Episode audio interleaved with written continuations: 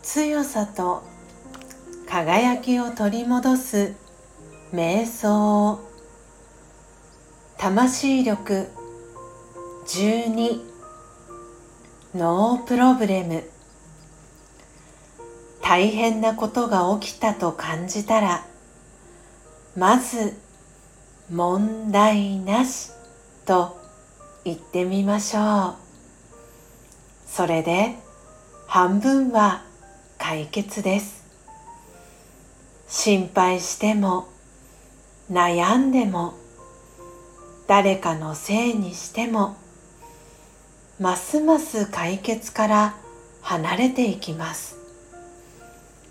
問題なしと言った時内側から解決に向かう力が湧いてきます。さあ行ってみましょう。ノープロブレム。問題なし。オームシャンティー。